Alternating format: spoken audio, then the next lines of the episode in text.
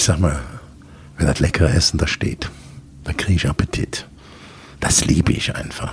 Da sündige ich. Und du kennst ja Adam und Eva, ne? Kennst du das? Klar. Die haben noch schon im Paradies den Apfel gegessen, den sie nicht nehmen sollten. Mussten dann aus dem Paradies raus. Das war noch viel schlimmer, als zu schwer sein. Phrasenmäher, der Fußballpodcast mit Kai Tramann. Moin zusammen und herzlich willkommen zu einem Phrasenmäher Spezial. Mein Name ist Kai Tramann. Ich freue mich sehr, sehr, sehr, heute wieder dein Gastgeber sein zu dürfen. Und bevor wir gleich sehr launig loslegen, ein kleiner Tipp für dich. Neben der heutigen Folge habe ich hier im Phrasenmäher auch schon mit Julian Nagelsmann, Nils Petersen, Hans-Joachim Watzke, Philipp Lahm und auch Christoph Kramer gesprochen. Diese Folgen kannst du dir jetzt natürlich nochmal anhören, wenn du den Phrasenmäher bei iTunes, Spotify oder in deiner Podcast-App aufrufst und dir dein kostenloses Phrasenmäher-Abo holst. Hinter einem Phrasenmäher-Spezial steckt was? Natürlich klar, ein besonderer Anlass. Der Anlass heute ist ein extrem runder. Und das in doppelter Hinsicht, denn heute geht es erstens um Rainer Kallmund und zweitens um seinen 70. Geburtstag. Und dieses Fest ist uns auf jeden Fall eine Phrasenmäher Spezialfolge wert. Denn den Kali, den kennt natürlich jeder. Die Jüngeren kennen ihn aus den TV-Studios von Sky und Vox oder aus der Werbung und alle anderen haben Kali noch in bester Erinnerung als den XXL-Manager, als den großen Macher von Bayer Leverkusen, der die Bundesliga über Jahrzehnte hinweg geprägt hat. Heute sprechen wir deshalb auch über einen wilden Themenmix, bestehend aus Millionentransfers, Kokain, keine Meisterschaft mit Bayer Leverkusen, die DDR, die Frau von Rudi Völler, die dicke Kohle von RTL und Steaks mit Fettrand. Und heute gibt's das erste Phrasenmäherlob auch vorweg, bevor die Folge startet, denn wir hören heute Fragen von Lukas Podolski, Toni Kroos, Matthias Sammer, Rudi Völler und vielen Fußballpromis mehr. Und all diese Fragen hat mein Bildkollege Fim vom Land eingesammelt.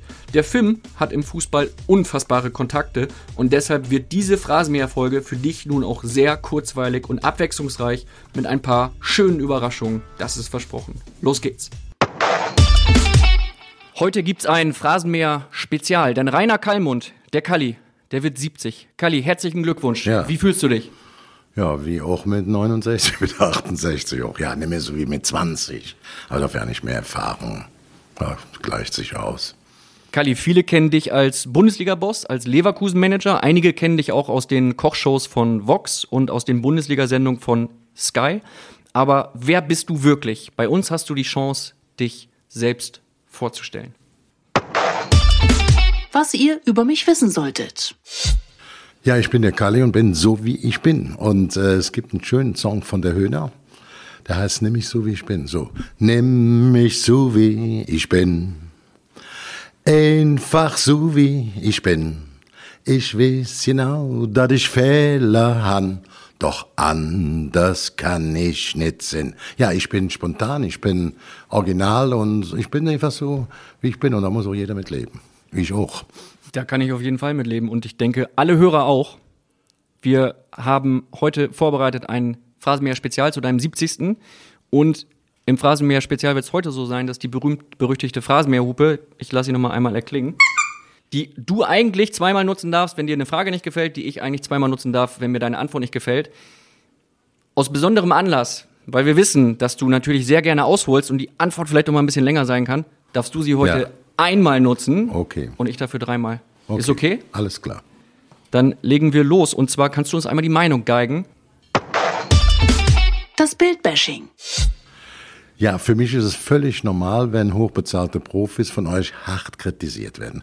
Auch Trainer müssen damit leben, kritisiert zu werden, wenn der Erfolg nicht da ist. Aber was ich mir gerne wünschen würde, bisschen mehr menschlichen Respekt, auch die Kommentare, die Berichterstattung, nicht so viel mit Häme oder mit überzogenen Spitzen zu versehen. Also mehr menschlichen Respekt. Erst denken, dann kritisieren. Kriegen wir hin, Kali. Damit wir heute vernünftige Fragen stellen, haben wir Folgendes gemacht. Wir haben Weggefährten von dir gefragt, was sie dir wünschen und was sie von dir wissen wollen.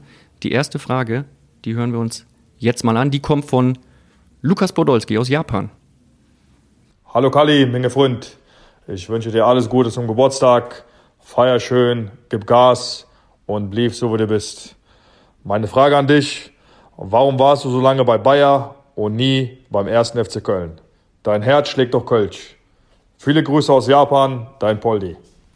Ja, da hat der Poldi recht. Ich bin ja ein Kölscher, ich bin Landkölner Edelbauer. Ich hatte ja auch mal ein gutes Angebot. Äh, ich drückte dem FC auch die Daumen. Ich sah, die sollen aufsteigen und die Derbys mit Rivalität waren ganz gut. Ich würde nicht sagen, der FC soll auf Poldi warten. Das ist ein Mann, der in den Vorstand reingehört. Der muss vielleicht nicht direkt Präsident werden, er muss ein bisschen lernen. Aber Japan, England, Türkei, Italien, 120, 30 Länderspiele. Ja, das ist ein Fund, da kannst du mit auftreten. Dann kennst du Länder, Mentalitäten, du kennst den Fußball, hast ein kölsches Herz, bist der Prinz von Köln. Ja, einen besseren Vorstandsmitglied kannst du dir nicht vorstellen, mit dem Schwerpunkt Fußball. Wir sitzen hier in Köln im äh, Hotel Hyatt mit einem herrlichen Blick auf den Kölner Dom und heute muss man wirklich sagen, es ist ein grandioser Blick.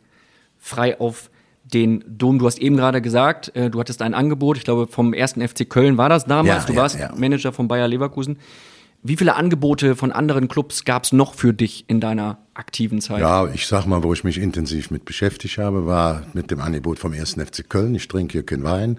Als ich das abgesagt hatte, weil ich auch gesagt habe, Mensch, ich bin bei Leverkusen bei so vielen jungen Spielern, Wortin habe ich überredet, hier hinzukommen.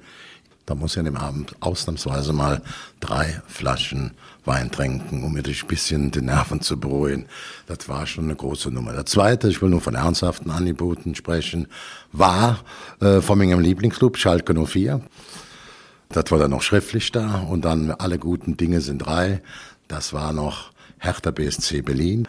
Und somit habe ich FC, ein Verein von meinem Herzen, wo ich als kleiner Junge schon bei der Meisterfeier war. Der zweite war Schalke, das war mein eigentlicher Lieblingsverein, weil mein Stiefvater einfach ganz, ganz eingefleischter Schalke-Fan war. Und der dritte war, ich hatte immer einen Koffer in Berlin. Ich hatte immer eine Vorliebe für Berlin. Und dann kriegte ich das Angebot von Berlin. Aber ich bin nicht von Leverkusen weg. Warum hast du äh, 2004 nach deinem Aus als Geschäftsführer bei Bayer keinen weiteren Job aus der Bundesliga dann angenommen? Das war ganz komisch. Ich fuhr in Urlaub, um erstmal abzuschalten. Ich hatte auch ein sehr gutes Angebot, aber ich denke, ich muss jetzt erstmal Ruhe machen. Ich lande in Düsseldorf, sitze im Auto, im Stau, wie immer, auf Richtung Leverkusen. Dann bekam ich einen Anruf von RTL und hat mir Big Boss angeboten. Ja, da gab's richtig Kohle. Da musste ich echt zwei Jahre in Leverkusen zum damaligen Gehalt für arbeiten. Ich habe das angenommen, mir hat das doch Spaß gemacht. äh, Und daraus ergab dann, jetzt bist du WM-Experte für RTL 2.6, 2.8, 2.10.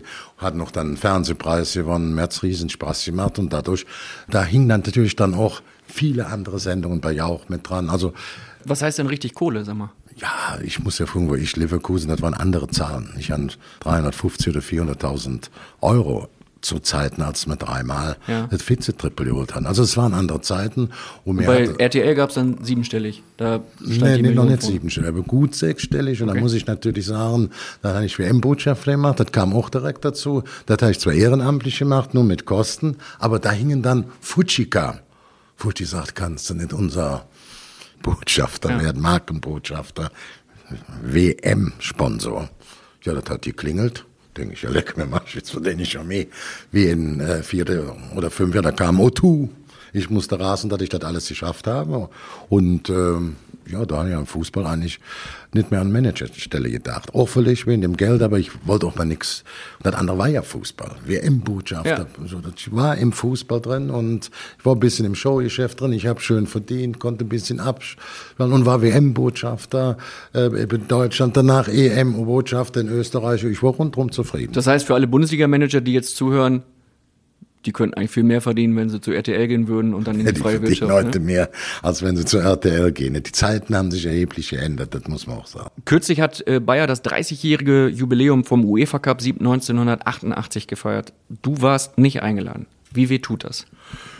Nee, es war nicht so, dass ich nicht eingeladen war. Ähm, Ich hatte schon die Informationen, aber ich war bei Sky.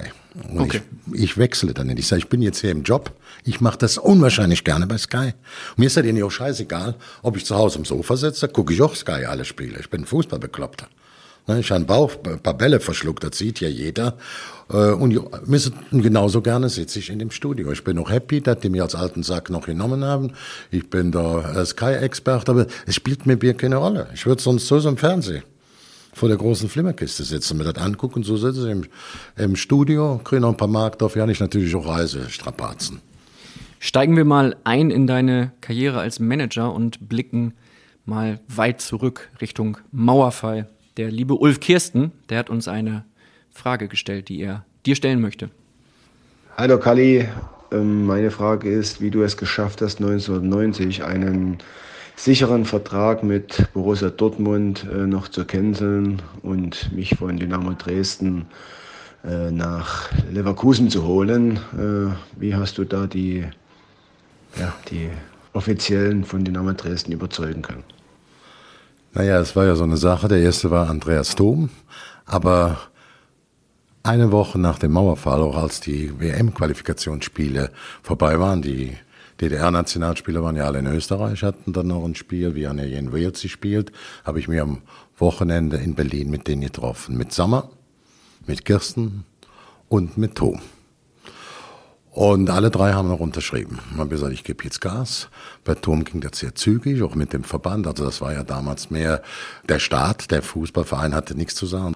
Wir haben den die Tom damals für 2,2 Millionen gekauft. Da wird jetzt jeder denken, boah, so billig kann doch gar nicht sein. Aber wir haben Magenschmerzen, er hat Kreislaufstörungen, ja, und haben dann noch eine Million draufgelegt für zwei Jahre. Also spielabhängig, für jedes Spiel gab es noch so. Also Tom hat dann im Endeffekt etwas über drei Millionen gekostet. Und dann kriegten wir natürlich von Helmut Kohl die Information über die Bayer AG, über den Vorstand des Konzerns. Das sieht jetzt schlecht aus. Wenn du jetzt nach dem Mauerfall so ein großer Konzern direkt drei Spiele aus der Nationalmannschaft holt, das ist ein bisschen heavy. Also blieb mir nichts anderes übrig, als Abstand zu nehmen von der Verpflichtung zunächst Ulf Kirsten und dann noch Matthias Sommer. Wie hast du es dann geschafft, dass äh, du Ulf Kirsten dann Ja, hab- vom Borussia Dortmund wieder weggelotst hast? Ich habe die natürlich auch dann betreut, auch den Sommer nochmal. Ich gucke nochmal über die Verträge, was die Stuttgarter machen. Und dann gesagt, das ist okay. Und bei äh, Ulf Kirsten war ich auch sehr nah dran. Der Betreuer von denen war äh, Wolfgang Garner, der eigentlich bei uns A-Jugendbetreuer war. Den hatte ich damals ja nach ähm, Wien geschickt, hat ihn akkreditieren lassen als Fotograf mit der silbernen Kiste. Wolfgang Karnert war ein ganz wichtiger Mann, der hat die Adressen besorgt. Ich bin donnerstags ja dann nach Berlin und hatte alle Adressen und so war der jetzt auch der Freund von denen und der hatte alle Informationen. Und ich habe damals auch Borussia Dortmund angerufen und gesagt, wir sind da weg, ihr könnt angreifen. Und ich glaube, sie haben ein bisschen länger Überlegt. verhandelt, mit Ja. überlegt. Sie wollten meines Erachtens die Transfersumme etwas drücken. Und ich dachte, jetzt haben wir ja Zeit. Und im Januar, Februar irgendwann die Dinge sich geändert. Es war nicht mehr nur der Staat zuständig. Der Verein konnte direkt verlängern. Da habe ich etwas gemacht, was normal nicht schön ist. Ich habe mich auch bei Ede Geier entschuldigt. Die haben in Schottland gespielt, sind in Berlin, Schönefeld gelandet. Einen Sommer und Kirsten direkt bei mir ins Auto geladen, bin mit ihm separat nach ähm, Dresden gefahren, habe dann auf der Strecke dem Ulf gesagt, pass auf Ulf, du kennst mich ja genau, wie ich mit dem Mattes und so auch den Vertrag dann weggebe und keinen blockieren, bitte ich dich jetzt darum, bei mir zu unterschreiben.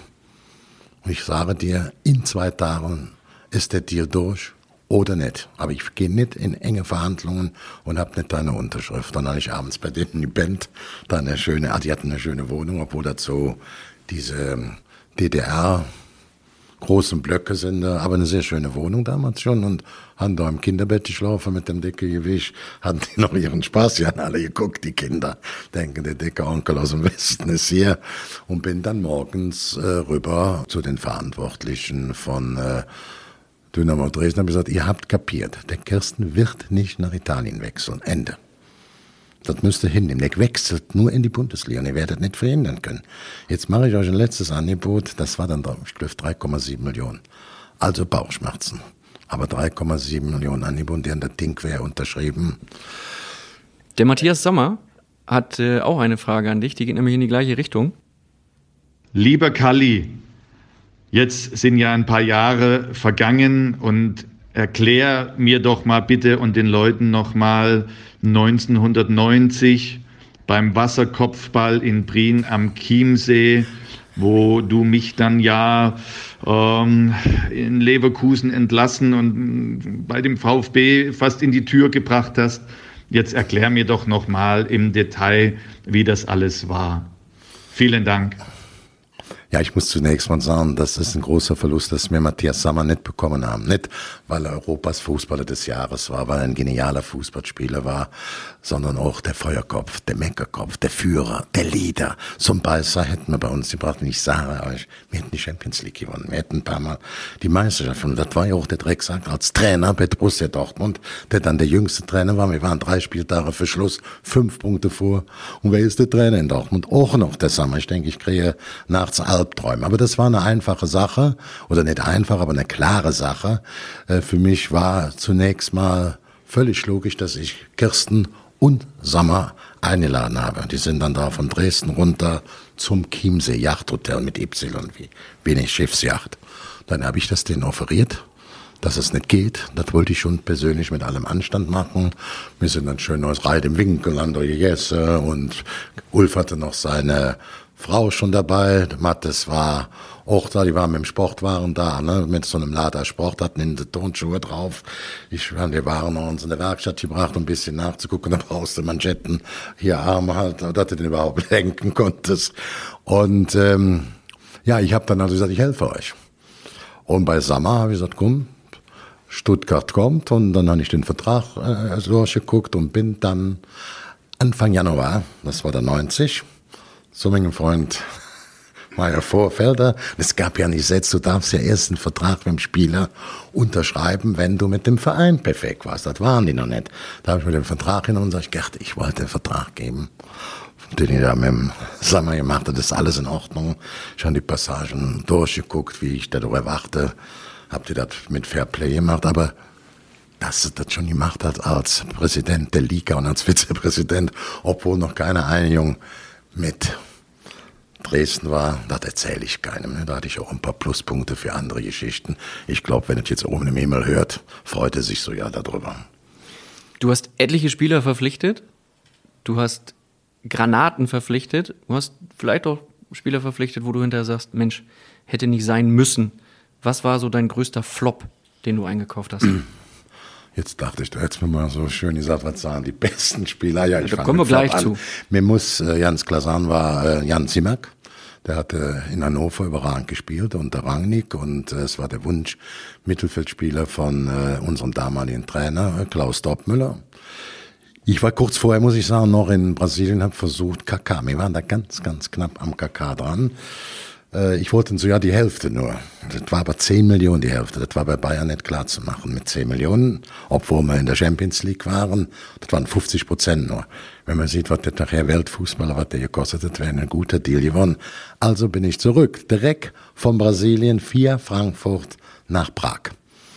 In Prag habe ich Simak dann, das war die Alternative, unter Vertrag genommen, auch völlig unproblematisch, gut gespielt, Lieblingsspieler und er lief dann bei uns nicht richtig. Ne? Sechs Millionen, damals viel, viel Geld, da lacht man drüber, aber damals war es viel Geld und der startete nicht durch. Er hatte zwar ein paar wichtige Tore geschossen, aber zum Saisonschluss habe ich gedacht, Mensch, ich hatte dann so ein Angebot vor drei Millionen und dann dachte ich, jetzt werde ich ganz schlau sein. Sag, den schicke ich wieder zu dem Rangnick zurück. Und dann leihe ich ihn dann nur aus. Ich weiß nicht, ob eine Million oder eine halbe Million. Die hatten ja sechs von uns vorher bekommen. Ging der für so einen Betrag wieder zurück. Und jetzt spielte der auf. Nach vier, fünf Spielen ungefähr war der in allen Zeitungen. Bei den Top 3 oder Top 5 und ich noch. Seht ihr? So macht man das. Nicht billig für drei Millionen verkaufen. Der könnte jetzt ganz groß raus. Ich hatte nicht ganz ausgesprochen, kriege ich einen Anruf, der ist abgereist. Aus Hannover. Und ich hatte noch so ein Bild, die haben in Berlin, ich da wieder ein Tor vorbereitet, äh, eins selber schon, ich sah diesen lachenden Simmer. Na, Mensch, super, freut mich für ihn. Ja, der hat aufgehört. Das muss man vorstellen. Man hat ihn der dann kritisiert, aber man muss doch wissen, er hat einen Vierjahresvertrag bei uns. Der hätte mit diesem Verdienst nie mehr arbeiten müssen. Der war für tschechische Verhältnisse schon richtig Kohle, also eine Million damals zwar nur, aber äh, das war schon richtig Asche. Und dann vier Millionen oder fünf hat er dann vielleicht verdient hätte. Der hat darauf verzichtet, der hat dann Biergläser gespült. Der kam auch dann nochmal zu mir nach Hause. Ich hatte ein persönlich gutes Verhältnis.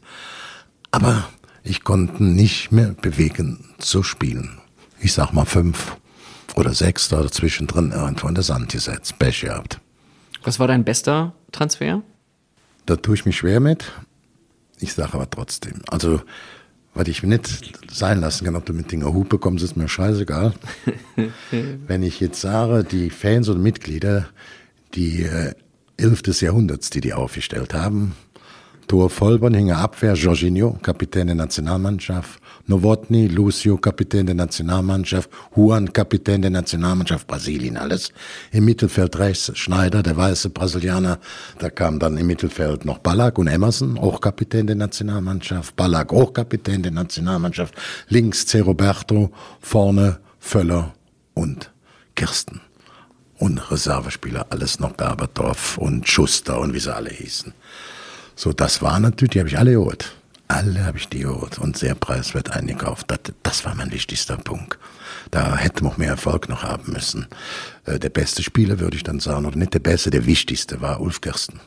Er war Torschützenkönig des Jahrzehnts und hat nach Gerd Müller, das hat nur Lewandowski bisher geschafft und äh, Kalle Rummenigge dreimal die Torjägerkanone gewonnen. Und das ist ja bei Bayer Leverkusen verständlicherweise ein bisschen schwieriger als bei Bayern München. Der hat die kämpft, der hat die bissen, der hat Drecksarbeit gemacht und war mit vollem Herz bei uns bei der Sache. Der zweite ist vielleicht Rudi Völler. Da ist es mir gelungen, es war nicht einfach nach dem Klassenheld in letzter Sekunde 96 ihn zu überreden. Das war schwer. Seine Frau hat mir schwer dabei geholfen, die Sabrina. Der faule Sack wollte nämlich noch ein bisschen Urlaub machen. Ich sagte, das geht nicht, wir brauchen einen Sportdirektor. Und dann hat Sabrina den ein bisschen mitgeschubst und ich. Und seitdem ist er ja Sportdirektor, mal vier Jahre beim DFB. Das waren die zwei wichtigsten. Du bist ganz schön trickreich unterwegs, ne? Wenn du Rudi Völler verpflichtest und das über die Frau machst, das ist schon... Ja, zum Sportdirektor. Viele haben ja immer gesagt, äh, die Frau ist ja echte Römerin, da bist du in der siebten Generation Römerin, die hat lange in New York gelebt, kam und gerade von Marseille, hat ein Angebot von Paris über Tapis oder nach Lissabon und die war dann bei uns in Leverkusen obladen. Und dann haben die gesagt, oh, mit der Frau ist es am schwierigsten, wie kriegst du das hin? Kann ich denken, ja, die Frau ist dafür, dass er bleibt. Und das war ein ganz, ganz wichtiges Faustpfand. Der Rudi Klöpf hat mal drei Monate mit der Frau nicht gesprochen, weil sie auf meiner Seite war. Welchen Spieler, du hattest es eben schon einmal erwähnt, so ein bisschen, KK war unter anderem in der Verlosung. Welchen Spieler, den du unbedingt haben wolltest, hast du am Ende nicht bekommen und wo beißt du dir ein bisschen in den Hintern, dass du da nicht noch einen Schritt weiter gegangen bist? Ja, ich beiß mich in den Hintern bei einem Spieler, den wir bekommen haben und der dann auch ein absoluter Flop wurde. Also wir hatten Rückrundenstart, das war dann die Fass-Abstiegssaison. Lucio war in USA, ist operiert worden, Juan Field verletzt auf, erstes Spiel der Rückrunde. Novotny nach Kreuzbandriss gegen Manchester United, das erste Mal wieder am Platz. Wieder Kreuzbandriss. Kein Innenverteidiger. Da hat mein Freund Juan Fieger gesagt, Kali, ich schickte einen vorbei, der ist Chris. Da schon einen silbernen Ball. Der ist jetzt gerade Meister geworden und schon zweimal brasilianischer Meister. Da sage ich, dann schicken rüber. Ich habe keine Sekunde spielen gesehen. Der hatte noch günstig ausgeliehen. Da sagt dann kriegst du eine Option. Wenn du dann im halben Jahr haben willst, musst du jetzt mehr Ablösesumme bezahlen. Also fast ein Geschenk. Dankeschön. Und erstes Spiel in Bochum. Erste Halbzeit sensationell. Zweite Halbzeit ist das ein Torschuld.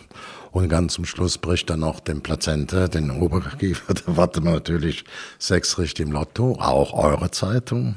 Hat gesagt, wo kommt der denn her? Ach, der Kali hatte doch bestimmt bei der Copacabana verpflichtet nachts. Und ich war selber schon skeptisch. Habe dann gesagt, Lucio, komm mal her. Ich war in Brasilien in einem Film jetzt. Sag ich, ist das der Chris eigentlich? Und die mich unter, ja, das ist der Chris der spielte wirklich chaotisch, das muss man ganz deutlich sagen. Also haben wir natürlich die Option nicht wahrgenommen. Dann wechselte er nach Olympique Lyon. Trumpfte groß auf. Wurde also unter anderem viermal hintereinander Meister. In den vier Jahren äh, wählte ihn French Football zweimal zum besten Spieler der Liga. Der war eingerahmt in den vier Jahren von Bezima und Ribberine. Schön groß. Wir haben für eine Pflaume halt nicht bei uns nur zwei, drei Bundesligaspiele gehabt. Und auch eure Zeitung hat mit hämischer Kritik nicht gespart. Und in der heutigen Zeit, wo das natürlich direkt 24 Stunden später dann auch in Brasilien ist, bei seinen Freunden, bei seiner Familie. Und das ist ja auch meistens die Mörder, die Kämpfer, die Fighter, die sind am sensibelsten. Der war dann sensibel, der, der war wie von Sinn. Und welchen Spieler, den du nicht holen konntest, ähm, wo hast du da mal was bereut? Bei welchem? Serginho, Serginho. Ja? Ich war mit Rudi in Miami und haben das Spiel gesehen, Brasilien gegen Mexiko. Wir wollten eigentlich in Mexiko, wir brauchten linken Verteidiger Ramirez. Den haben wir uns schon angesehen und dachten, leck mich in der Dash. Der linke Verteidiger, der Brasilianer, Serginho, der müssen wir haben. Wir sind direkt von Miami durchgeflogen nach Sao Paulo. Da gab es noch ein Derby. Da spielte der wieder so auf. Dann über meine brasilianischen Kanäle erfuhr ich, dass er nur noch ein Jahr Vertrag hat. Ist ja andere Transferbereich. Und sein Gehalt, wenn man das dann multipliziert hat mit auslaufendem Vertrag, dann lag der bei zwei Millionen. Ich denke, das gibt's doch gar nicht. Also zwar damals zwei Millionen, eine andere Zahl wie heute noch. Ne? Also wir hatten ja schon Glück. Tita für 500, ähm, Jorginho für 750, da wurde es schon teurer. Bei Sergio 2,1 Millionen und jetzt, boah, der schnappen wir uns. Arzt kommen lassen, Daum kommen lassen, volle Besatzung, untersucht, Vertrag unterschrieben. Hier kriegst und nimm ja kein Geld von Sao Paulo, FC Sao Paulo. Ah, wir waren happy. Ja, es kam dann raus, er hat es irgendwie seinem Arzt, seinem Vertrauensarzt erzählt, dass er nach Leverkusen wechselt. Das war aber ein großer Sao Paulo-Fan. Und rucki zucki wurde der so einkaserniert. Die Eltern, also die Familie bisschen unter Druck gesetzt. Und dann ging ich dahin. Er sagte, ja, du kriegst einen Kaffee mehr Dreck, sagt der Vizepräsident, der sagt, ich bin seit vielen Jahren Vorsitzender vom Deutschen Schäferhundeverein. Nachdem ich Sie kennengelernt habe, trete ich da jetzt sofort zurück. Und der Daum sagt, oh, Kalli, sei vorsichtig. Und da waren wir im Hotel, das hieß Lutel. Sagt er, guck da, die ganzen Geheimdienste, guck, liefen immer welche um die Ecke. Ich hab das nicht Hotel gefragt, sagte, nee, heute Abend kommt äh, Copperfield mit Claudia Schiffer, die sieht schon da. Sag ich, Christoph, jetzt aber ab ins Bett, du mähst mich bekloppt. So im Daumen. Ich lieg im Bett und kriegte schon Anruf. Ich sag, ich brauche nicht vorbeizukommen, die Verträge sind schon in Deutschland, beim DFB und bei der FIFA. Ist alles weg und mir egal. Ja, ich machte den coolen, als er dann zum vierten Mal die Minibar ansprang und ich auch im Bett, dann denke ich, ich bin doch vielleicht nicht so cool. Dann klopfte das schon mal an der Tür. Ich bin dann runter zu unserem Finanzchef. Ich bin bei dir, hab drei Bier getrunken, weil ich sonst nicht mache. Bin eingeschlafen, wurde plötzlich wach und ging so. Ich denke, leck mir Marsche. Das ist ja der Killer, ganz in schwarz und raucht noch ruhig eine Zigarette. Ich, ich kann mich nicht mehr bewegen, ich bin langsam hoch. Und dann sah ich, dass ich in den Spiegel geguckt habe und das war die Ladestation von dem von dem Manager hat Koffer packen, die Zauber ab mit Namen von Liam Blank. Und es ist aber später gelungen, mit ihnen noch eine verhältnisvernünftige Vereinbarung. Wir haben dann bei den Feinden noch ein Turnier gespielt mit einem Trainingslager und haben dafür noch ein paar Millionen gekriegt. Die ging nachher nach Mailand auch für eine zweistellige Millionensumme. Ja, Pech gehabt beinahe in der Hose geschissen, doch zum Schluss. Ne? Kommt mal vor, ne? Du hast gerade erwähnt, äh, Christoph Daum, der hat uns auch eine Frage für dich geschickt. Lieber Rainer, mich und viele andere interessiert natürlich, wie gelingt es dir in Interviews sogar die nicht gestellten Fragen zu beantworten? Das konnte nur so ein kleiner Drecksack wie du fragen, Christoph. nee, nee, ist klar. Ich bin ja ein, ich bin, ich bin ja ein Quatschkopf, erzähle gerne viel. Dafür sind wir ja hier. Kann Dafür hier ist es ja auch. Und du hast ja deine Hupe. Christoph, der hat noch nicht gehupt. Das ist für mich entscheidend. nicht deine Frage. Nee, also Christoph war ein Glücksfall für uns. Das muss man einfach sehen. Äh, trotz dieser großen, großen Krise. Ne, das, äh, ich kann ihn nur positiv beschildern. Ne? Wie hast du das damals erlebt, diese Geschichte Christoph Daum, Kokain im Jahr 2000? Ja, das war ja für mich so, als wenn ich da aus einem äh, so einem amerikanischen Hochhaus auf der Asphalt knalle. Ich kann mich noch erinnern, äh, kurz bevor die Bombe platzte, fand das Länderspiel statt. England, Deutschland, Qualifikationsspiel und ich habe nochmal richtig losgeledert auf die drei Heiligen, Franz, Uli und ja, Karl-Heinz, Kalle, weil ich auch jetzt sauer war, ich denke, jetzt reicht mir. Der Daumen hatte mir gesagt, ich mache jetzt den Hardtest. Und dann waren meine Leute im Verein, nein, er macht keinen Hardtest, wir leben hier in der Demokratie. Hier wird hier nicht die Beweislast umgekehrt, das kommt für uns nicht in Frage. Da kriege ich die strenge Anweisung, ich darf, die können mit dem Buckel runterrutschen. Ich bin froh, wenn der Zirkus hier vorbei ist, weil ich ja dachte, der macht jetzt den Hardtest. Dann ist der Spaß zu Ende. Ich hänge da immer zwischen den zwei Stühlen ja, irgendwann hätte mich dann der Käferstein informiert, kommen Sie vorbei. Man hat unseren Pressesprecher mitgenommen, dass der direkt die Pressemitteilung schreiben konnte, alles ist klar. Blöde war, Christoph Daum, der hatte verfügt, dass nur Meier Vorfelder Beckenbauer, die vom DFB, oder ich da reingucke. Man, jetzt wohnt ja kurz vor Köln, hier Rechtsmedizinische Institut. Da sagt er, der hat einen richtigen Wert. Oh. Das war dann natürlich nicht lustig. Ich habe dann den wichtigsten Leute bei Bayer informiert, abends noch mit dem Christoph Daum gesprochen. Euer Mann ist ja direkt, praktisch direkt hinterm Daum hergeflogen. In die USA. Hat, ja, ja, ich stand ja jeden Tag da bei euch in der Bildzeitung und war natürlich für, für euch eine große Sache, für uns eine beschissene Sache. Ne? Also ich muss zunächst mal sagen, bei allem hin und her, für mich war vom ersten Moment an klar, ich als Chef von Christoph Daum trage dafür im vollen Umfang die Verantwortung. Ich habe es auch dem Konzernchef damals, Dr. Manfred Schneider, gesagt, pass auf, ich bin zu jeder Konsequenz bereit, wenn ihr mich jetzt beurlaubt, akzeptiere ich das. Was ich nicht akzeptiere, dass ich da schuld dran bin. Ich wusste es nicht. Und das war für mich immer wichtig. Gab es für dich mal ein Anzeichen, dass, dass äh, Christoph Daum kokst? Ich hatte sie nicht. Man hat hier immer gesagt, er hatte so große Augen. Ja. Das habe ich dann noch Fachleute damals gefragt, das hat damit gar nichts zu tun. Also da, man bildet sich ein, er hätte nicht sehen können, so war aber nicht so. Und ähm, ich habe mich dann noch versucht, da reinzudenken. Das war schwierig. Mit Ärzten, mit Experten. Äh, meine Frau hat schwer darunter erlitten, noch mit medizinischer Betreuung, Behandlung. Also die ganzen Angriffe in den Medien und so, das war für die natürlich neu. Am Schluss bin ich froh, dass sich alles halbwegs gut aufgelöst hat. Christoph Daum ist ja nicht angeklagt worden, in eine kleinere Zahlung ist das Verfahren eingestellt worden, was mir auch klar war, dass er nur, wenn Eigenverbrauch und nicht damit gehandelt hat. Ich konnte mir nicht vorstellen, dass der irgendwann im Bahnhof mit der Tütchen da rumläuft und verkloppt ihn noch. Ne? Also das war mir auch klar. So ging das eigentlich halbwegs gut aus. Mittlerweile sind wir voll eng befreundet wieder. Ich bin noch froh darüber, dass doch Ruhe ist. Auch selbst meine Frau, die konnte vor dem Fernseher gar nicht sehen, musste den Fernseher ausmachen. Und äh, jetzt haben wir auch familienmäßig wieder sehr, sehr guten Kontakt. Und ich sage mal, das Leben ist zu kurz, um sich immer zu streiten. Und vor allen Dingen war Christoph bei uns, Bayer Leverkusen als Trainer in eine völlig neue Fußballdimension geführt hat. Das muss man immer sagen. Zwar viele Vizemeisterschaften, direkt nach dem Fassabstieg 96, direkt Vizemeister und nicht mit einer Top-Mannschaft. Mit wem aus der Bundesliga hast du dich, du hast es gerade angesprochen, das Leben ist zu kurz, um sich immer zu streiten, mit wem aus der Bundesliga hast du dich äh, am liebsten gefetzt? Ja, den großen Krach gab es ja mit Uli Hoeneß. Mit dem kann man sich immer gut streiten, ne? Ja, ja, das war ganz gut.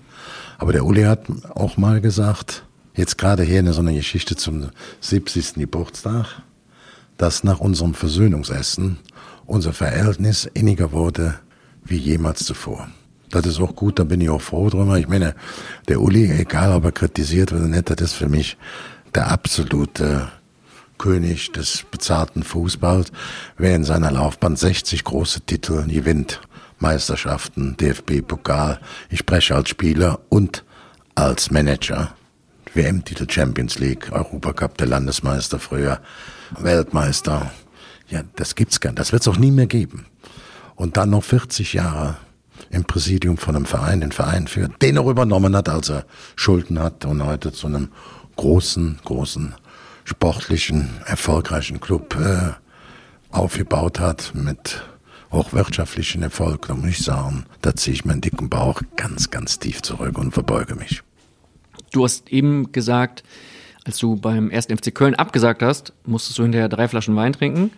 Als du bei Serginho warst in äh, Brasilien, musstest du drei Flaschen Bier trinken.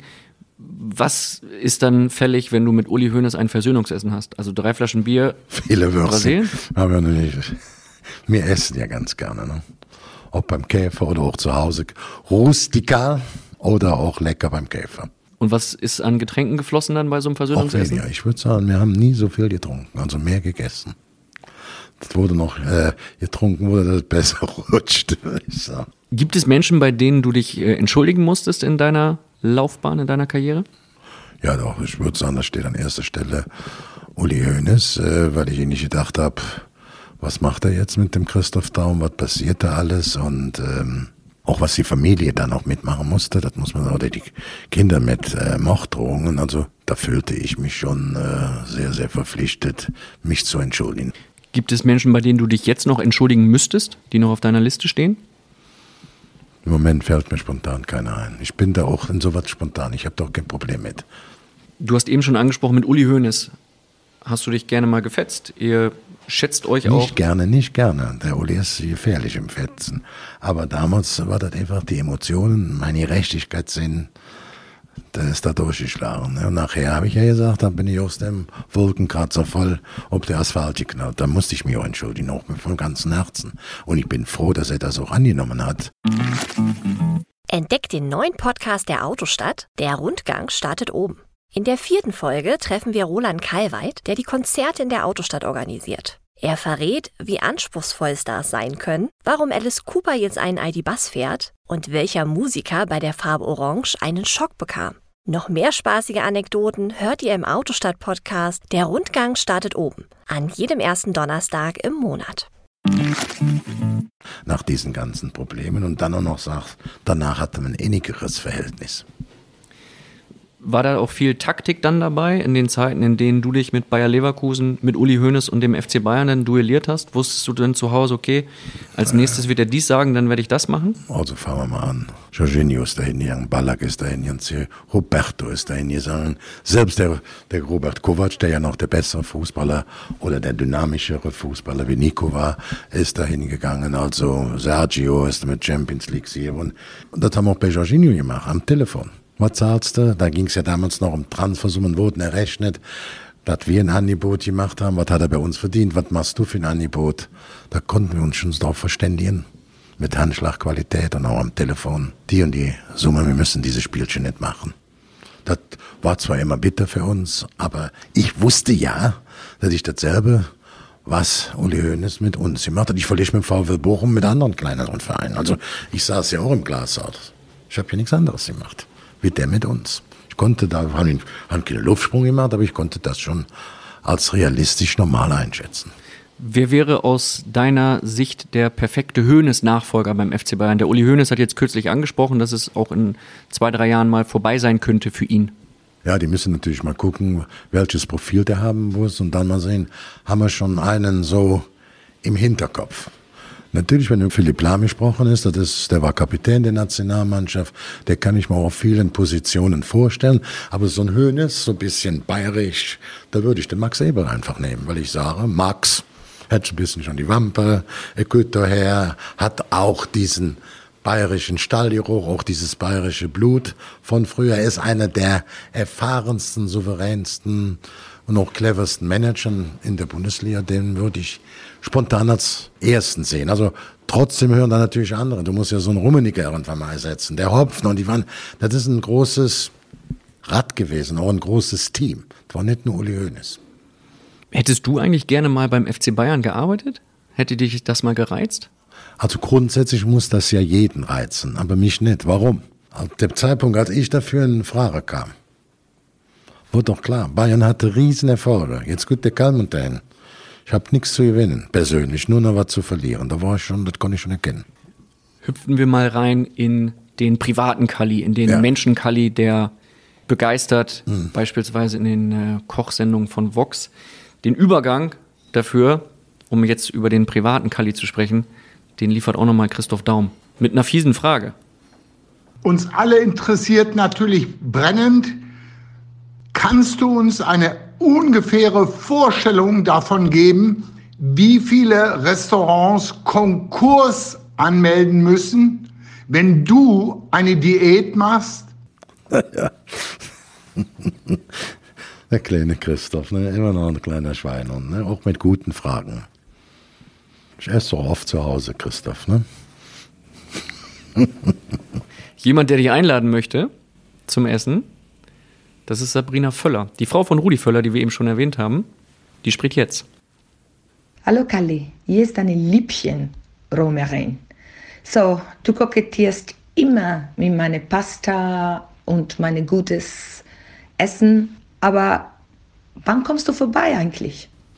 Das hast du nicht umsonst gesagt. Ich bin schneller da, das war es ja, wie du denkst. Nee, Sabrina Völler ist nicht nur eine wunderbare Frau, also wie die ihre Kinder erzogen hat. Der Rudi ist zwar stolz, aber die hat alle die Sabrina erzogen. Dann große höhere Schule und Dr. Tralle auf der Haare, dann standen alle stramm. Bis ob der Rudi auch ein bisschen, aber nicht ganz so. Der hat nicht so gehört wie die Kinder. Also eine tolle Mutter, die also nicht nur herzlich gut ist, auch äh, den Kindern richtig Druck gemacht hat, internationale schon. Die ist ja auch, obwohl sie eine, eigentlich eine Römerin ist, mit ist in der siebten Generation da lebt, die ganze Welt kennengelernt hat, aber was sie auch ist, eine erstklassige Köchin. Auch selbst wenn sie sagt, Kali, wir werden heute nicht mit so viel Kalorien arbeiten, dann hat's bei Sabrina noch immer fantastisch geschmeckt. Auch sie kocht italienisch auch kalorienarm, großartig.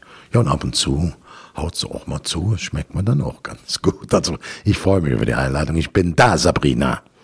Mach den Ofen an. Die Sabrina, die kocht selber. Der Rudi, der geht lieber essen mit dir und stellt auch dir eine Frage, der liebe Rudi Völler. Ja, lieber Kali, hätte eine wirklich interessante Frage an dich. Ich kann mich erinnern, als wir Ende der 90er das eine oder andere Mal in Brasilien waren, um Spieler zu beobachten, auch dann zu verpflichten, waren wir sehr oft gut essen in diesen typischen brasilianischen äh, Fleischläden. Und äh, da gab es eine Fleischsorte, die musste ich immer essen und durfte nichts anderes essen, weil es für dich absolut das Beste war. Bitte erkläre jetzt deinen Zuhörern, wie diese Fleischsorte heißt, dass die auch was dazulernen. Das ist ein super Fleisch, besser wie jedes Filet. Das heißt Picanha. Da ist oben so ein Fettkant drüber. Und äh, selbst in vielen ähm, äh, Steakhäuser in Brasilien, äh, da gibt's ja dann festen Preis. Und dann kommen die da mit der Schwerter, wird abgeschnitten bis zum Abwinken. Es gibt da dann auch wieder besondere, die sagen, wenn du unbegrenzt Picanha essen willst, nicht Filet, dann musst du fünf Dollar oder zehn Dollar mehr bezahlen. Picanha. Und du hast es ganz gerne gegessen, Rudi, nicht gegessen, die fressen, Freundchen.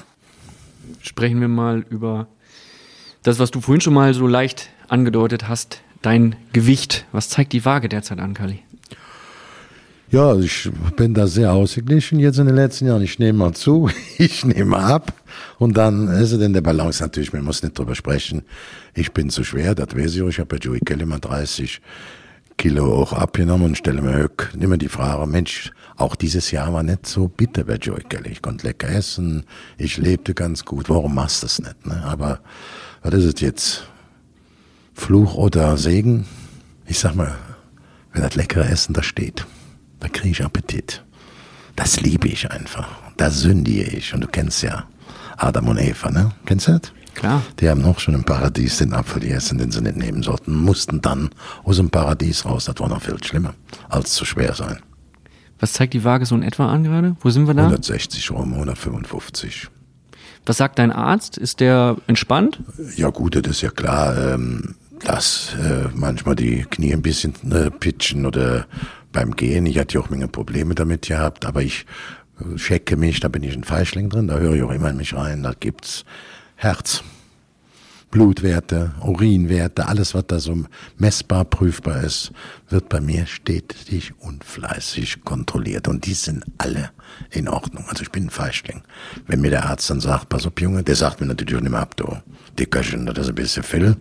Aber wenn die Grundwerte bei mir Alarm zeigen, da kannst du glauben, dann ist die Diät dran. Ich will noch bei Jährchen leben. Das will ich hoffen, Kali. Also zu deinem 80. habe ich mir in den Kalender schon eingetragen, dass wir hier dann wieder einen Ja, äh. Phrasenmäher Spezial produzieren. Das Ich sage jetzt direkt zu und hoffe, dass wir das einhalten können. Fußballspiel ist 90 Minuten. Ja. Manchmal noch wird ja vier, fünf Minuten länger gespielt, also 94, 95 Minuten und so viele Jahre würde ich gerne leben. oh, mit Videoschiedsrichter Kali sind wir mittlerweile auch schon bei 97, 98 Nein, Minuten. aber ne? Also- 94, 95 reichen mir und wenn ich bis dahin gesund bleibe, wenn mir jetzt der liebe Gott vorbeikommt und sagt, Kali, ich habe entschieden, keine Verlängerungsminute, 90. Minute hole ich dich ab.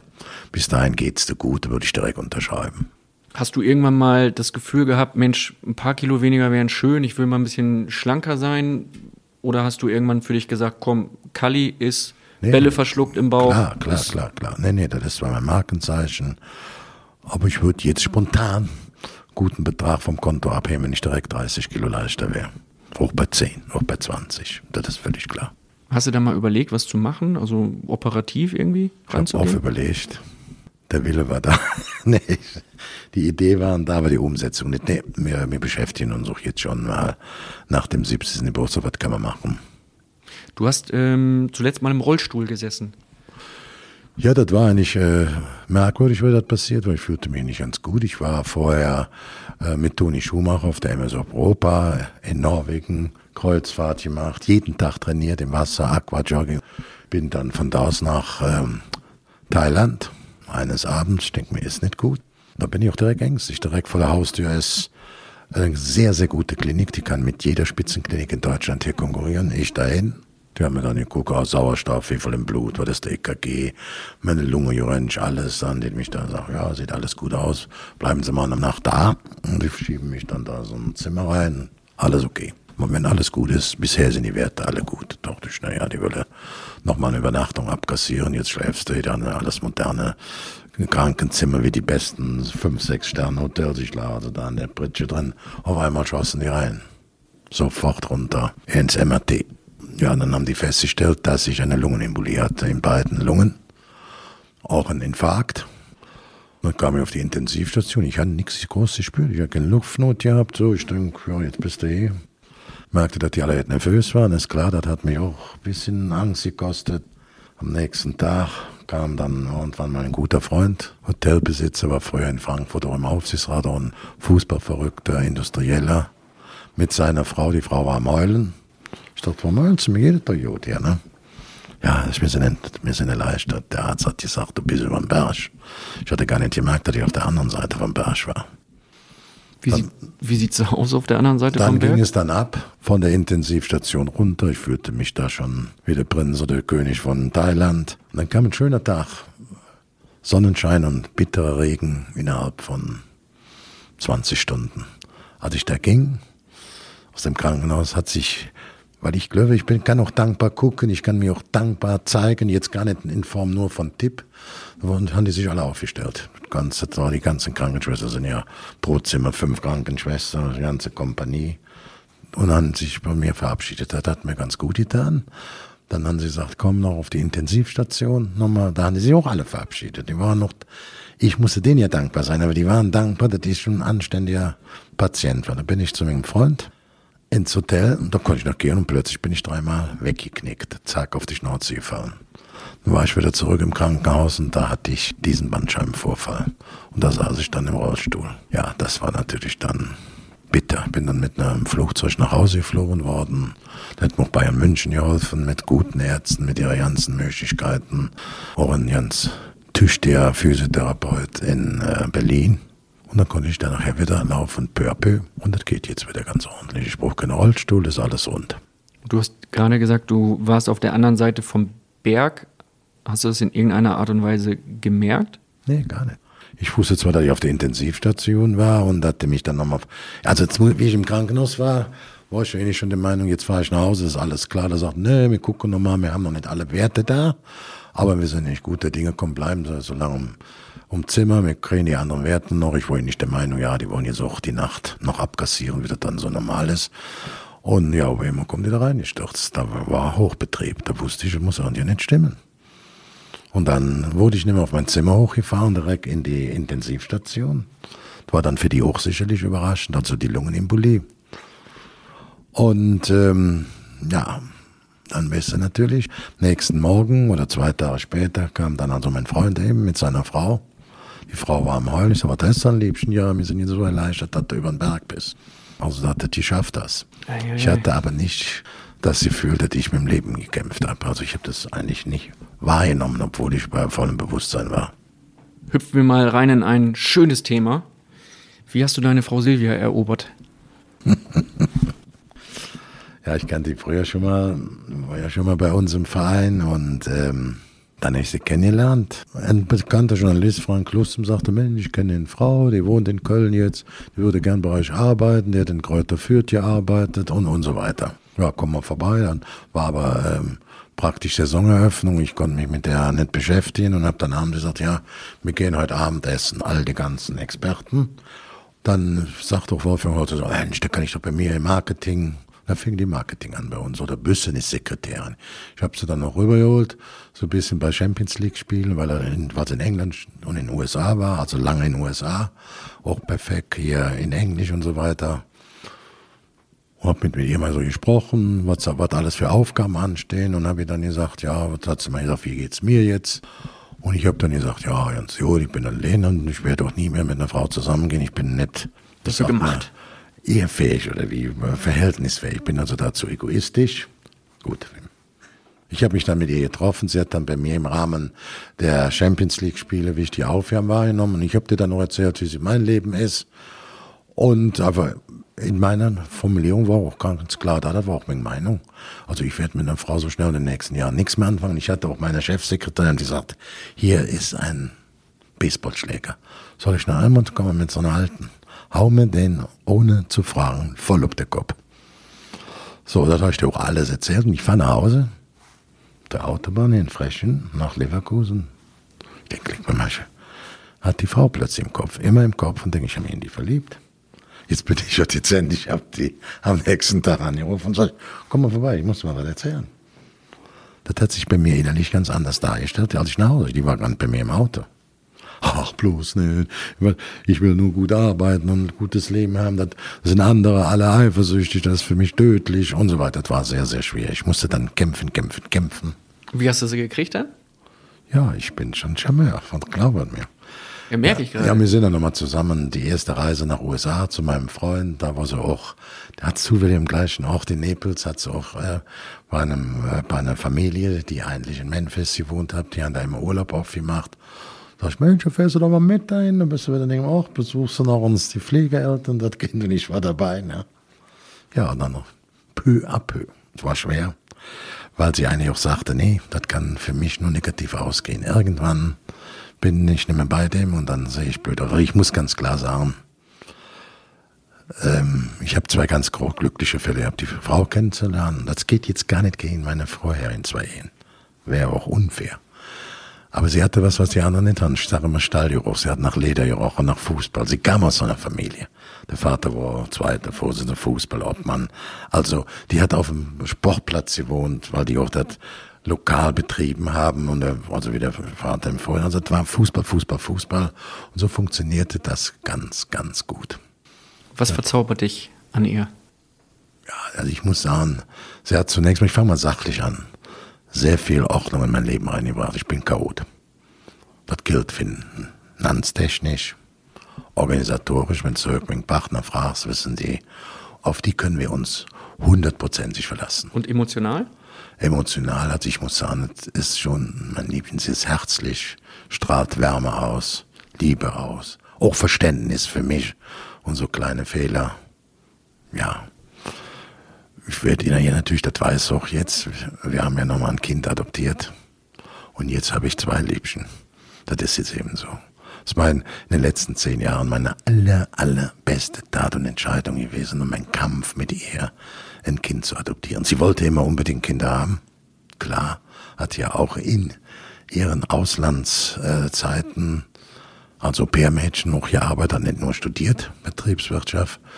Und ich kenne die zwei Familien, bei denen sie arbeitet haben. Also die Kinder konnten mir ihr besser fassen mit den Eltern. Und dann ist doch klar, dass sie dann eine Liebe für Kinder hatte. Dann haben wir das auch einige Male versucht. Ich war froh, dass sie sich nachher so ein bisschen dazu hingezogen, für Tierseins zu adoptieren, weil es doch ein paar Fehlversuche gab, die sind ja nicht allzu gesund. Und heute ist, wenn ich da drauf gucke, meine Frau mit der jüngsten Tochter, die sehen fast gleich aus. Es ist ein Herz und eine Seele. Klingt und äh, das fantastisch liebe ich geil. einfach. Das ist mein größtes Glück. Du hast es angesprochen, äh, fünf Kinder, vier Enkelkinder und die kleine Nisha, die ihr aus Thailand adoptiert Ja. habt. Du nennst sie die kleine Prinzessin. Was, was macht sie mit dir? Ja, ich habe das direkt klar eingeteilt. Ich bin für die positiven Dinge zuständig und meine Frau ist für Erziehung zuständig. Ich habe das bei Rudi Völler gesagt. Die Frau macht das auch alles, das Unternehmen der Rudi, nur das im Wesentlichen das Positive. Das hatte ich übernommen. Von Rudi gelernt, aber auch sehr gerne gelernt. Ne? Wir haben eine Sprachnachricht für dich vom äh, Toni Schumacher, deinem alten Weggefährten. Und der spricht dich auf ein heikles Thema an. Lieber Kali, hier spricht dein alter Freund Toni Schumacher. Äh, erinnerst du dich noch, als wir damals mit äh, im Trainingslager in Amerika waren und wir abends äh, zusammen ins Restaurant gehen wollten Und dann kam uns so ein streunender Hund entgegen und ich wollte den ansprechen und anfassen und du hattest panische Angst vor diesem Hund. Was ist da eigentlich passiert in deiner Kindheit, dass du solche Angst vor Hunden hast? Ich wünsche dir alles, alles Liebe zu deinem Geburtstag, zum 60. glaube ich. Ah nee, den haben wir ja schon mal gefeiert vor zehn Jahren und ich freue mich, wenn ich dich bald wiedersehe. Dein Toni Schumacher. Ja, ist richtig. Ich habe Angst vor Hunde, für große, vor kleinen Hunden. Das hängt höchstwahrscheinlich damit zusammen, dass mich als vier- oder fünfjähriger kleiner Steppkemann-Hund gebissen hat. Ich musste genäht werden. Bis dahin war ich zutraulich und ab da hatte ich Angst. Es gibt ein paar Ausnahmen.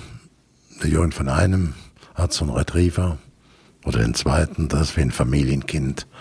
Vor dem habe ich dann keine Angst. Der kuschelt sich auch an mich dran. Das ist aber der Einzige. Sonst habe ich auch für die klitzekleinen Hündchen Angst. Der dicke Brocken, Kalli, der zuckt dann zusammen.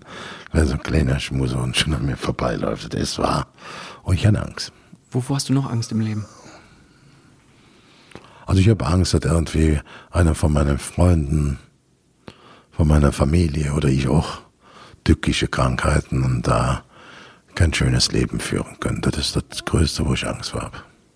Dann sage ich auch immer, das erwarte ich eigentlich auch. In, ich habe das die, die Tage mal gesagt, wir hatten so eine Pressekonferenz und da hat mal einer gefragt, ähm, was würdest du gerne nochmal für ein Buch schreiben? Ich habe ja zwei Bücher ganz erfolgreich geschrieben.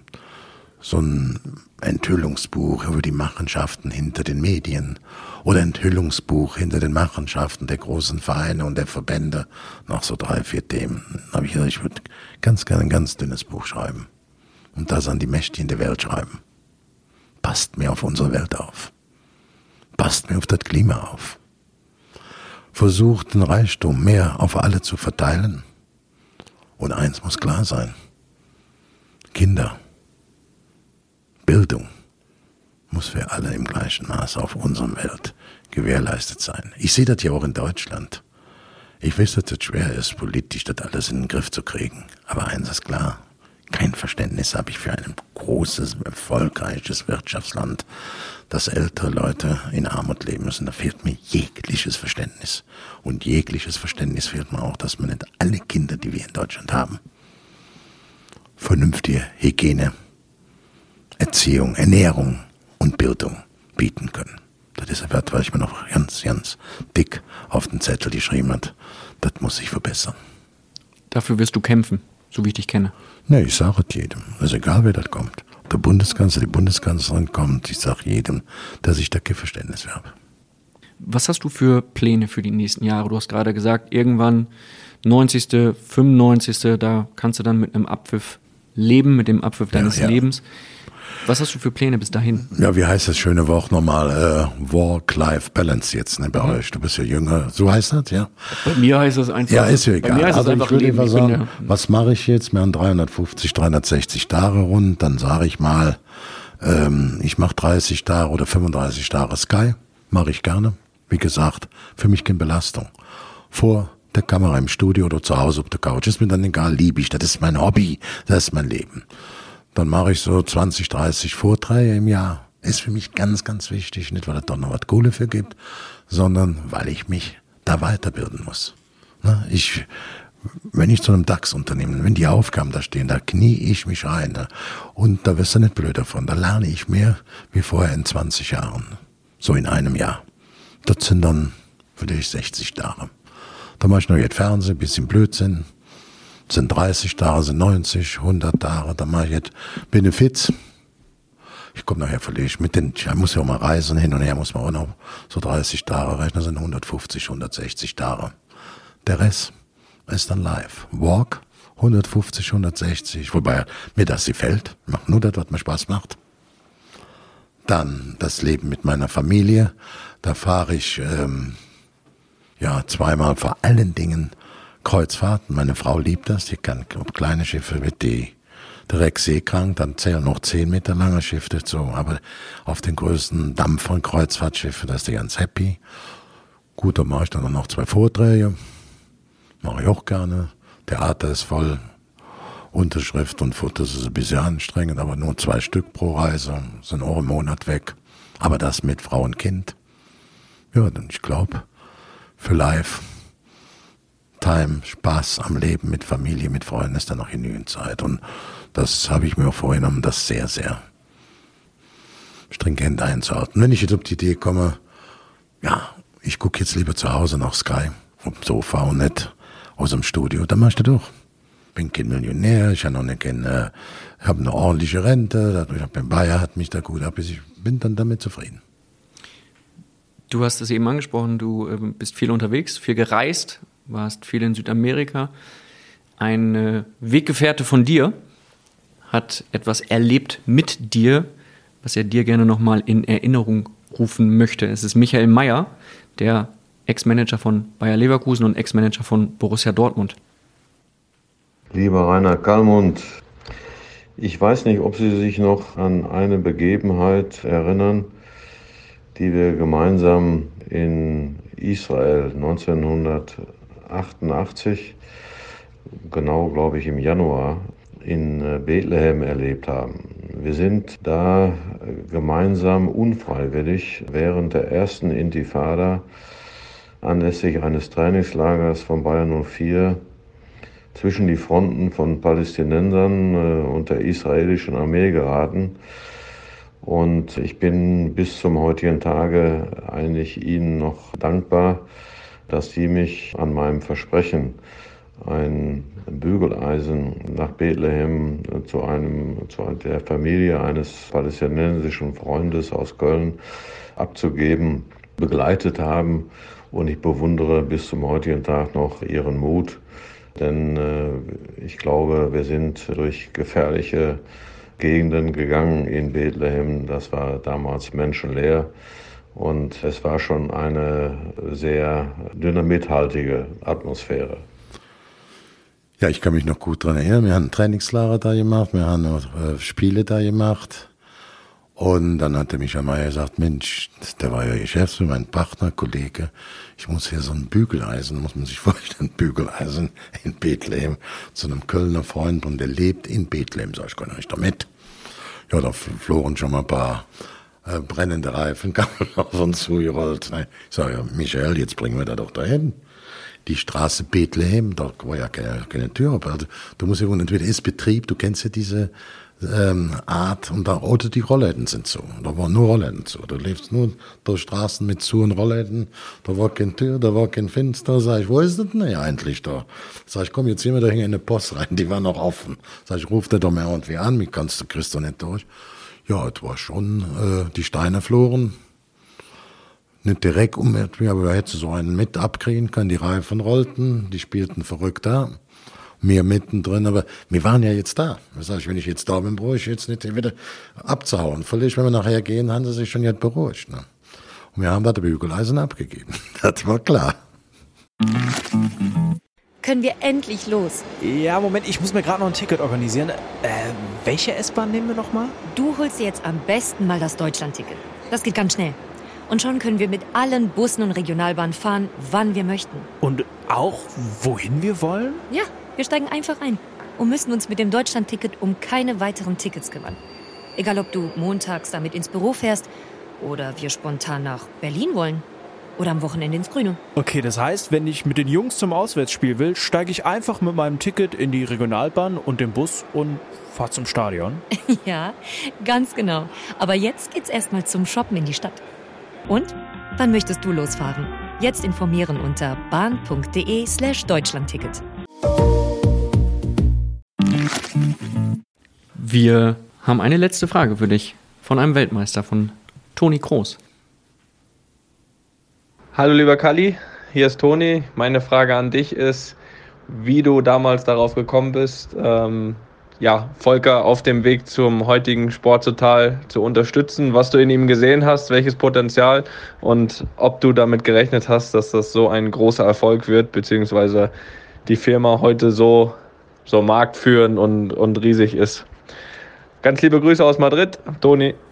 Ja. Das muss ich einmal kurz äh, erklären für die Hörer, die nicht sofort Bescheid wissen. Toni Kroos, natürlich weltbekannt, Weltmeister und nicht nur auf dem Platz ein cleverer Stratege, denn er stellt dir die Frage nach Volker Struth, seinem Berater, den du nach deiner Zeit bei Bayer Leverkusen sehr unterstützt und geholfen hast.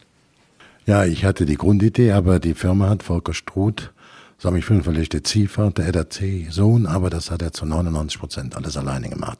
Es gab so eine Situation, er war halbweise, war Auswahlspieler, Kreisauswahlspieler, kleinste Ebene. Und da hat man ja immer direkt so, dann guckt man, Mensch, das ist so ein Halbweise, da achtest du anders so als Trainer auch drauf. Dann habe ich den viele, viele Jahre nicht mehr gesehen. Dann war ich ja WM-Botschafter 2006. Wir hatten 2005 hier äh, das Confed Cup Turnier, auch den äh, äh, Weltjugendtag und da traf ich Volker wieder. Der baute dann Zeltlager auf, der machte Musikevents, äh, Konzerte. Und ja, Wiedersehen. Auch nach der Weltmeisterschaft habe ich gesagt, komm mal her. Ich habe dich früher äh, ja, sehr gut kennengelernt, jetzt auch, wie du über Fußball denkst. Du hast richtig Ahnung von Fußball, Volker. Hat so früher schon als kleiner Junge. Und du hast Empathie, die hat er. Für Vereine und für den Spieler, sich da rein zu versetzen. Und die dritte wichtige Voraussetzung, ein bisschen Straßenköter. Die drei Dinge zusammen sind eigentlich die wichtigste Voraussetzung für einen guten Spielerberaterschaft. Den ganze Fähnchen und Motto-Charts und Musikevents ab. Kümmern dich um dieses Thema. Und dann ist er durchgestartet. Du hast nach deiner Zeit in Leverkusen in verschiedenen Funktionen gearbeitet für Dynamo Dresden. Du hast dem Volker Struth geholfen mit äh, Sports Total. Du hast auch Klaus-Michael Kühne beraten beim HSV. Was ist davon noch aktiv? Wo bist du noch aktiv? Ja, ich habe das bei Dresden sehr gerne gemacht. Das war anstrengend. Äh, ein Jahr. War eigentlich so ein Abschiedskandidat aus der dritten Liga, die sind dann aufgestiegen in der zweiten Liga. Nicht wen mehr, es waren zwei gute Sponsoren da, die haben ein bisschen nachgeholfen. Der Verein, da hast du ja nur zwei, drei Prozent Idioten, die anderen sind ja richtig tolle Fans, die ganze Stadt, der ganze Verein sind dann, das war eigentlich auch ein positiver Betriebsunfall. Für mich war es ja nicht nur so, dass ich da keine Pfennig, kein Kilometer, keine Übernachtung, nichts abgerechnet hat. Ich konnte dadurch auch viele Aufträge nicht annehmen, weil ich da einige Termine habe. Nach einem Jahr hat das mir dann auch gereicht und, und wollte das eigentlich nicht weitermachen. Beim HSV bist du da noch? Ja, beim HSV. Ich habe nach wie vor ein sehr gutes Verhältnis zu äh, der Familie Kühne, also zum Klaus Michael oder auch zu seiner Frau. Ich finde, das war ein Glücksfall für den HSV. Ohne ihn würde es den HSV nicht mehr geben. Der hat sich auch weiter immer zurückgehalten, ist ganz, ganz selten ins Stadion, weil er ja da auch angefeindet wurde.